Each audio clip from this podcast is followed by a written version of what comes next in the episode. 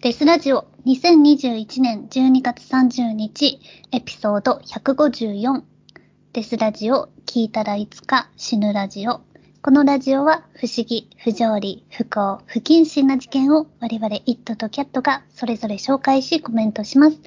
差別的であったり一方的な視点での意見がありますが気にしない人だけ聞いてください。はい。はい、今年最後のデスラジオですけれども、最後にふさわしくですね、なんとあの、今月、久しぶりにですね、あの、法務省で死刑を、死刑が行われたんですね。うん日本国内で。はい。死刑が執行されたのは3名、首吊りになって死にました。この人たちの紹介をしたいと思っております。まず1人はですね、兵庫県加古川市の7人刺殺事件、藤代康隆、えー65歳ですね。それと、あと、群馬県伊勢崎市のパチンコ店員殺人事件の高根沢智明54歳、小野川美月弘則かもしれないですけど、44歳の三死刑囚です。まず最初に出した小川市の7人刺殺事件藤代についてなんですけれども、え藤代死刑囚は親族らに見下されていると感じて怒りを募らせ、2004年8月、加古川市のおば宅や隣人宅に侵入し、住民ら計7人を包丁で刺殺、1人に重傷を負わせたっていう事件なんですけど、佐藤さん覚えてます？これ。覚えてない。覚えてない？まあ、あのー親族に怒りを持って殺したんだけど、親族と知り合いの人たちも傷つけてる事件なんですよね。で、この藤代死刑囚って実は、えー死刑にならないんじゃないかっていう予想があったんですよ。うん。あ死刑囚ではあるんだけど、実際は釣られないで、病気もしくは老衰で死ぬように放置されるんじゃないかみたいなイメージが強くて、これはなんでかっていうと、あの、一人で七人殺せますかっていう話じゃないですか。うん。7人？7人。すごいですね。いや、そう、すごいでしょ？うん。だって、アメリカみたいに銃乱射じゃないですよ。どうやって？包丁で七人殺すんですよ。こんな体力あります？いやー、なかなかすごい。一日で、一瞬でですね。すごいでしょ？うん。一日で、そう。で、じゃあ、こんな七人を殺せる人ってどういう人って話になっちゃうじゃないですか。はい。だから死刑になり、ならないんじゃないかっていうふうに言われてたんですね。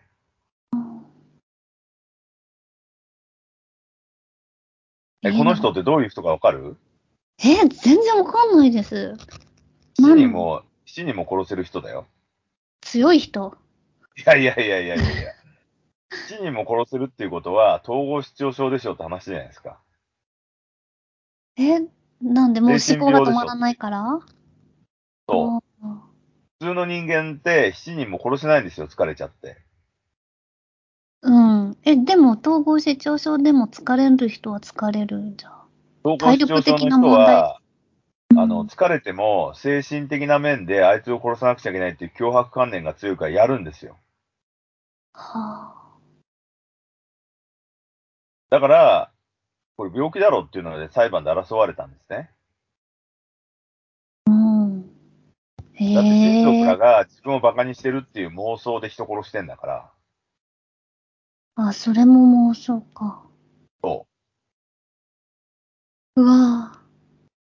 だっていざこざで7人も殺せないんですよ、普通人間って。まあ、7人と全員と居酒屋をを起こしてるってことはありえないですよね。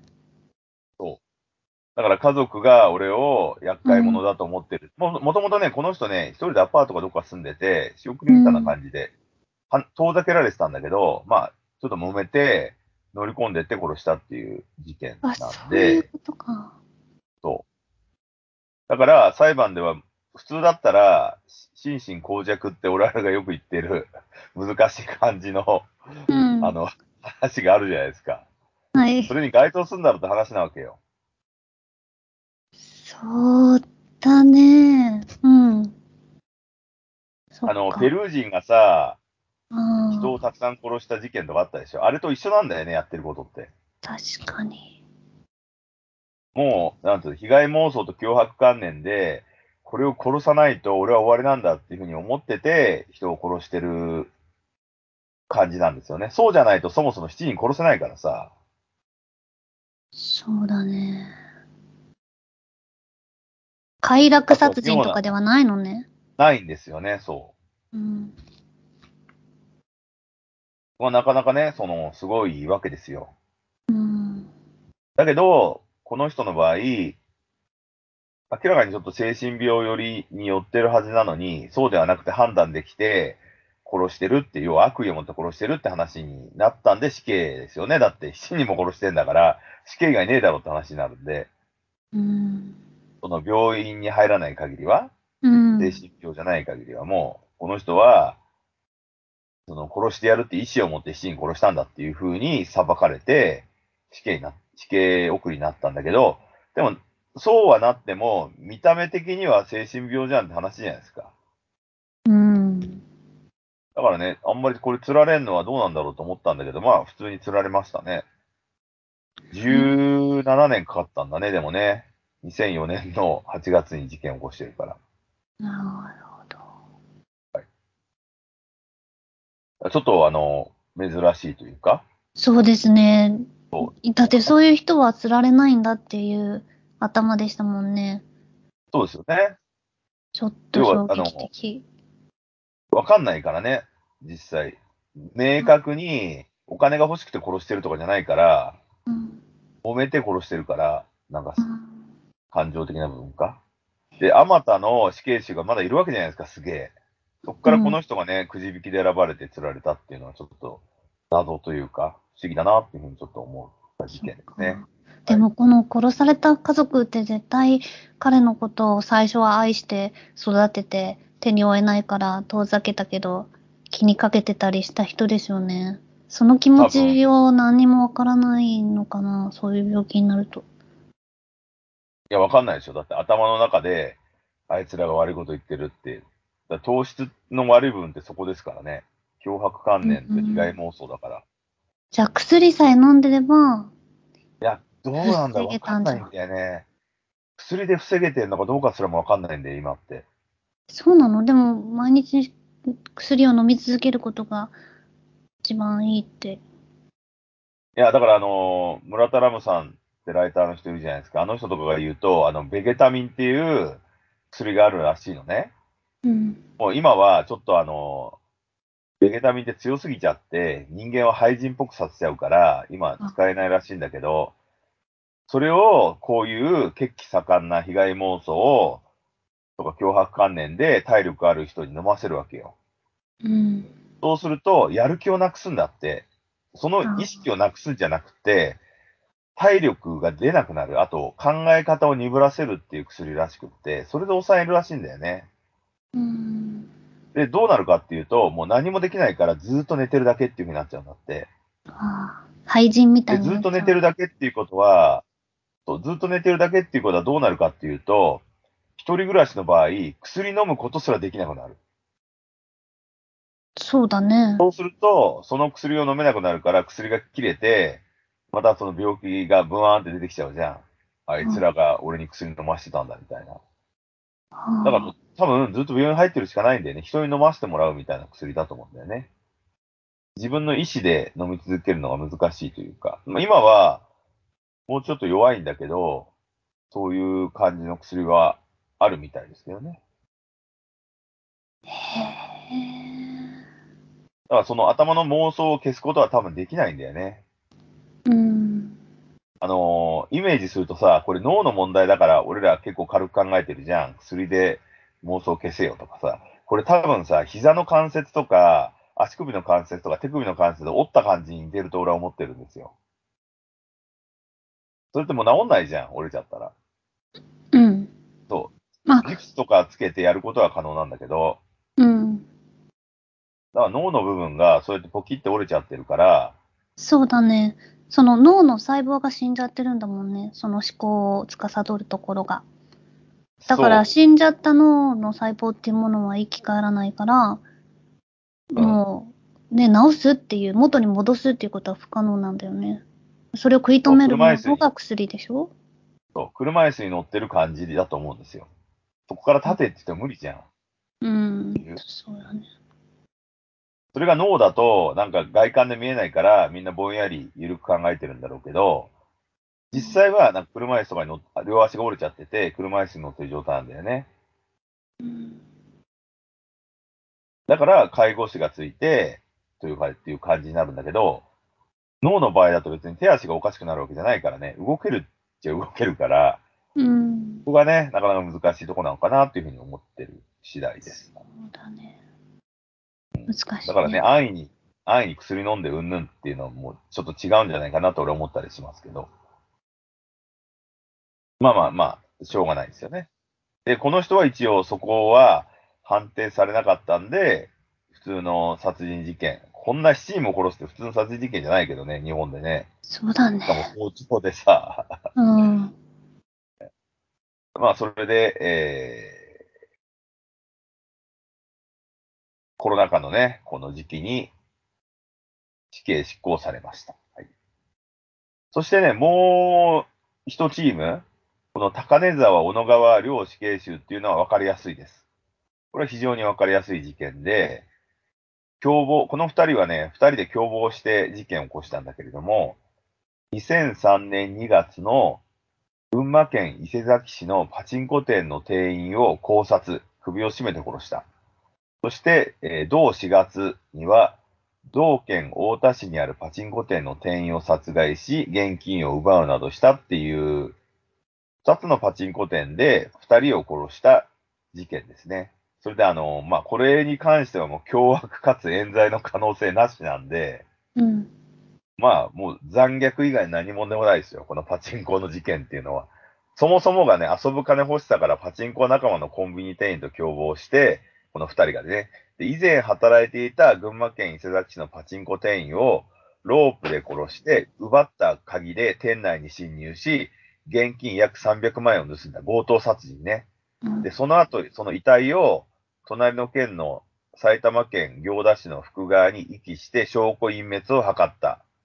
さらに4月1日未明、よく通っていた群馬県太田市のパチンコ店も同様に金を盗もうと計画し、その店、えー同店の店員を駐車場で同じくロープを使って考察し、鍵を盗んで店内に侵入した。だがこの時は、えー監視カメラか中に人がいたのかわかんないですけど、失敗に終わり、遺体を同様に福川に遺棄したっていう事件なんで、これはもう上場酌量に余地がないっていう、そうだね。本当に悪党っていう感じなんですけど、じゃあ、二人で二人を殺したってこと？そう。そうなんだ。だから一人がパチンコ店店員だから、うんそ。のパチンコ店の知り合いを呼び出して鍵持ってるじゃないですか。うん。鍵を持ってるやつを呼び出して、ロープで殺して、っていうことですね。で、お金を取るために殺したっていう。うん。まあ、アホですね。もっと早く釣られてもいいじゃんっていう話の事件なんですよ、これについては。だけど2003年だからこの人たちも18年生き延びたってことですね。うん。だから死刑確定してもね、なかなか死なない人っていうのもいるっていうね。うん。そうだね。病死もありましたよね、今年。うん。死刑囚が病死したやつ。そう、ありましたね。年取ってね。うんで、なんかね、死刑にならない人たちっていうのが実はいて、うん。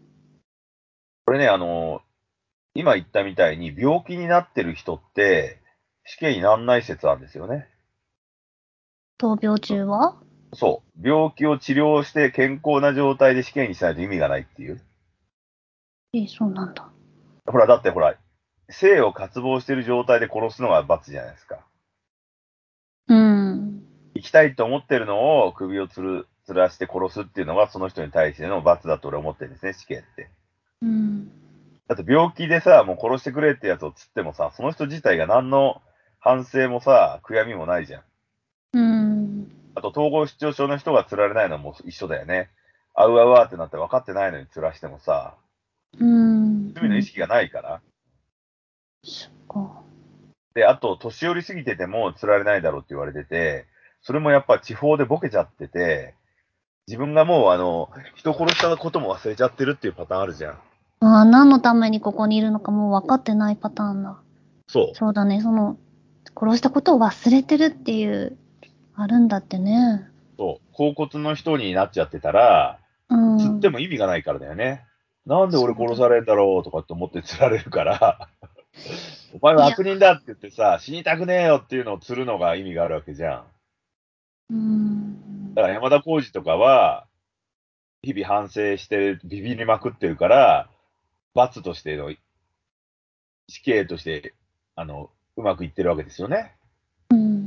うん。怖い怖いっていつも思ってるわけだから、あの、うん刑務所のみたいにさ、あと何年で出れるぜとかさ、無期懲役の人も本当しんどいらしいけど、精神的には死ぬまで刑務所だから、うんで、も、死ぬっていうのはないから、体鍛えたりとかできるけどさ、拘置所の死刑待ってる人はね、いつ死ぬのかと思ってビビってるわけだから、そこが罪で、罰だよね。パニッシュメントだなと俺は思ってるんですけど。だけどまあ、年寄りすぎると、もう、地方でボケてるから、釣れないっていう。だから病気、そして、えー、ボケうん、年取りすぎは多分死刑をする意味がないから、死刑判決受けてても多分長寿を全うできる。あともう一個はよくデスラジオで話してる、あの、共犯者がいねどっかに逃げてる。うんこれも釣れないんだよね。そうそうそうそうそう。新事実が出るかもしれないから、これも釣られない。この三つはあのメジャーな死刑になったとしても、あの、釣られないで天寿を全うできる。ゴールまで行けるっていう人たちだよね。死刑になってもこうダブルチャンスみたいなさ、なんか、ゴッドイズセカンドチャンスみたいな、そうそうで、働かなくてもいいんだもんね。そういう上がりなんですけど、もう一個実はあるんですよ。うん。もう一個ね、あの、死なないっていう、死刑執行されないであろうっていうパターンがあって、それって何だと思います？最初の頭の病気じゃなくて？そう。あ、それに近いんだけど、なんだろそれはね、あの、死刑執行後に、これだ、ちょっとね、ドラマチックで映画的なんだけど、死刑執行っていうか死刑確定後に、ショックで廃人になっちゃう人っていいんだって。え。要は髪の毛が真っ白になったりってある、よくあるでしょ？あの、あまりのショックのために。はい。それになっちゃう、やっぱ人間っているんだって。そうそれってフィクションじゃなくて、本当にいるんだって。へえ。そうなんだ。そう。それはだから最初のさ、あの、精神病とか地方とかと一緒で、死刑にする意味がなくなっちゃうっていう。廃人化しちゃうから。うわあ、その一言で。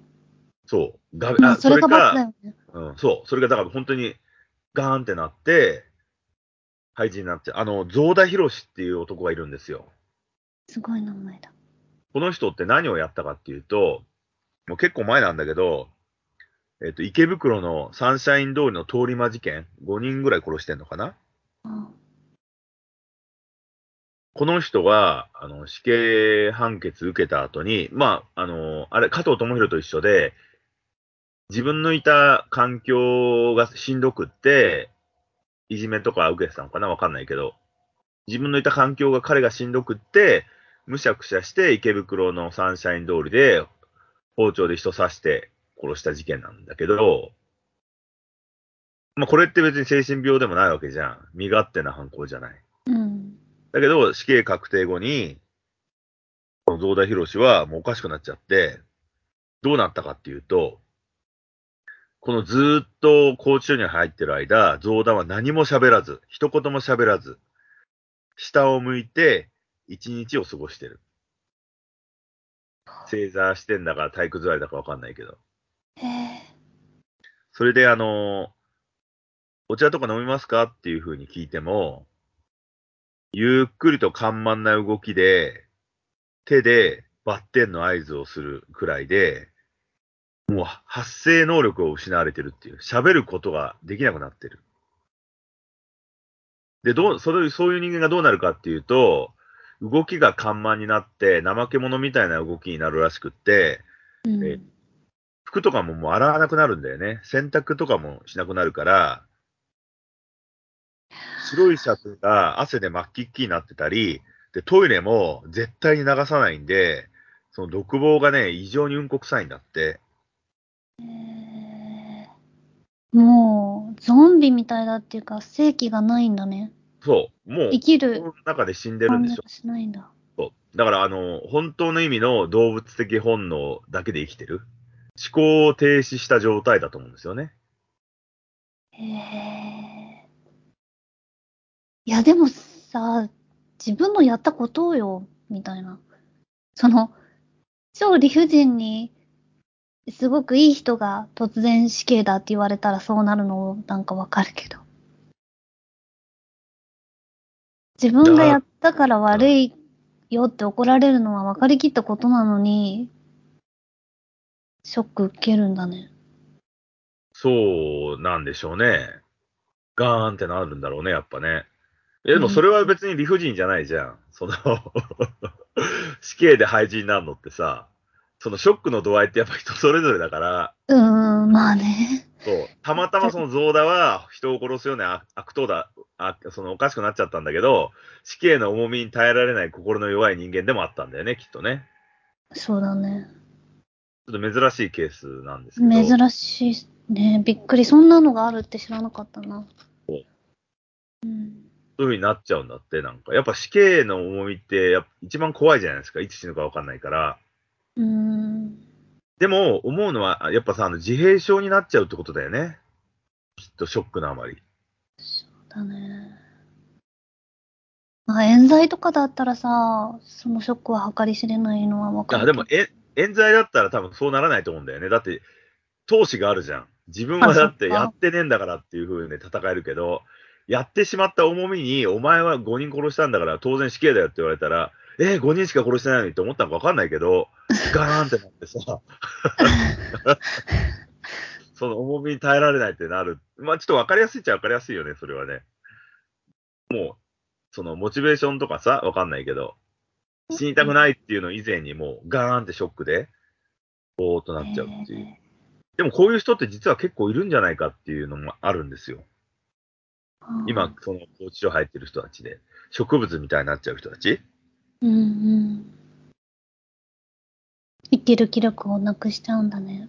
そう。で、昔は、生きる気力をなくしてぼーっとしてる人は、そのまま、あの、放置して、年寄りになって、死んでいくのを待つとか、うん。あとは問答無用で首つってたのかわかんないけど、今はなんかそういう人をつってもしょうがないだろうみたいなね、感じがちょっとあるみたいで、うん。調べててね、ちょっと面白いなっていうふうに思いましたねう。んうん。へえ。なかなかね、あの、死刑で、あの、昭和の事件ってあるじゃないですか。昭和の、えーし死刑該当する事件って。はい。あれもね、なかなかあの、死刑になりづらいんだよね。え、そんな古い事件なのに？古い事件だから死刑になりづらい。それは、えー、ほら、警察のそうそう、冤罪の可能性っていうか、強制的な自白の可能性が強いから。あその人が犯人なんだろうけど、あ。うん。警察の捜査が良くない捜査の仕方をしたっていうパターンがあるじゃないですか。うんうん殴ったり蹴ったりとか寝かさないとかさ、うん。拷問をするっていう、うん。そうだね。その形跡があると、この人が、その人がは、もう明らかに犯人だとしても、やっぱ詰められちゃうから、うん。証拠じゃなくて自白に頼ってるんだね。そうそうそうそう、やりづらいっていう。今ちょうど。どね、その、秋吉秀明死刑囚の、と、作家の島田総司の書書簡集っていうのを読んでる。うん。その人も自白させられて、そう、そう。入ってるんだけど、まだ入ってると思うよ。もう30年以上入ってるんじゃないかな。そうですね。で、うんまあ、その人たちが自白させられたっていうふうに言うのもさ、うん。それが生きる最後の雲の糸を掴んでるわけだからだよね。うん。多分やってるだろうって話なんで、死刑まで行くってことは。うん、う僕ん。もね。まあ、冤罪の可能性もゼロとは言い難いけど、僕もや、他にだ、他に犯人いるだろうって話になっちゃうから、そしたら。うん。だからまあ、そういうことなんですけど、えー、その時のね、警察が、の取り調べが、常軌を逸してたっていう、でもこれも変な話で、現代的に見るから、現代的に見るとそうだっていうわけであって、当時は全員やってたんだから、それを詰めてもどうなのかと思う部分はあるんだけど、うーん。でもまあまあ、そういうところですよね。だから林真澄も、あの、冤罪疑惑が出てるっていうことは、首を吊られない可能性が高いんですよね。そっか。あと、風間博子も多分、じ吊られないんじゃないかっていう説はあるけどね。うーん。証拠が不十分ってこと？まあ、だってほら、あのーだっけ、えー男の方がやってるじゃん、メインで。関根源が？関根源が。うん。そうだね。で、風間博子は別に多分、自分で殺してやれとかって思ったことはないと思うんですよね。うん。3番目の奥さんだし。それでね、あの、死刑に突っ込むのはどうなの、いかがなものかみたいな部分が多分あんのかなっていうふうにちょっと思ったりはしてますけど。だからね、ちょっとこう、死刑囚とかをいろいろ調べてみると、なかなかね、あの、死刑になりやすい人となりにくい人は、違う、死刑にはなってんだけど、執行されやすい人とされにくい人っていう、妙なパワーバランスがあって面白いっていううーん。のはありますね。そうだね。差があるんですね。ねえ、本来はうんですよ、法務大臣は3ヶ月以内の中に速やかに反抗して執行させなくちゃいけないのに、そういうなんか妙な順番があるっていううん不。思議な環境ですよ。そうですよね。はいそういうところで働いてる人たちってどういう感じなんだろうって思うな。お世話してる人たち。なんかね、謎ですよね、これ。うん。まあでも、ねあの、2年ぶりぐらいに今回死刑執行されたんで、うん。だからね、また来年も死刑執行されるのは誰なのかっていう感じなんですけれども、なかなかね、えーこれとかでさ、トトカルチョのギャンブルとかやるやつとかいんのかなと思っちゃったりするよね。今回は誰が殺されるかで賭けをするっていう。カルタとか作って、死刑囚のいや、。カルタっていうかさ、何倍とか言って誰が執行されたらうんわかんないけどさ。まあでもね、死刑自体が、要するに終身刑になりつつあるということだよね。そうだね。やっぱり、あうん。首を吊るよりもさ、病気で殺してやろうっていう。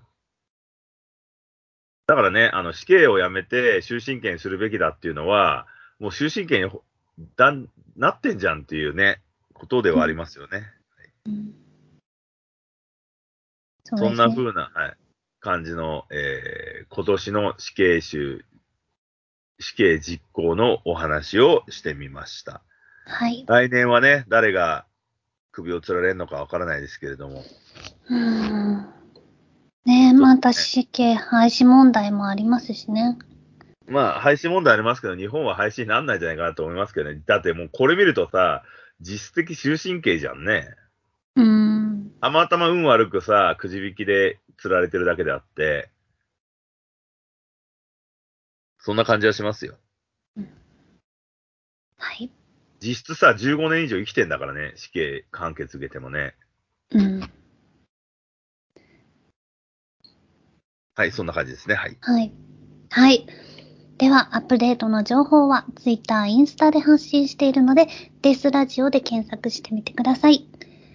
歌ノートにてスペシャルゲストとの対談とテキストも公開しておりますので、合わせてご覧ください。最近あんまりアップデートできてなくて、ね、申し訳ないですけど。また、えー、イットさんのツイキャスができるときはツイッターで告知しています。そちらも合わせてご覧いただければ幸いです。英語版はデスラジオを英語のスペルで検索してください。はい。それではまた。それではまた。えーちょっと待って30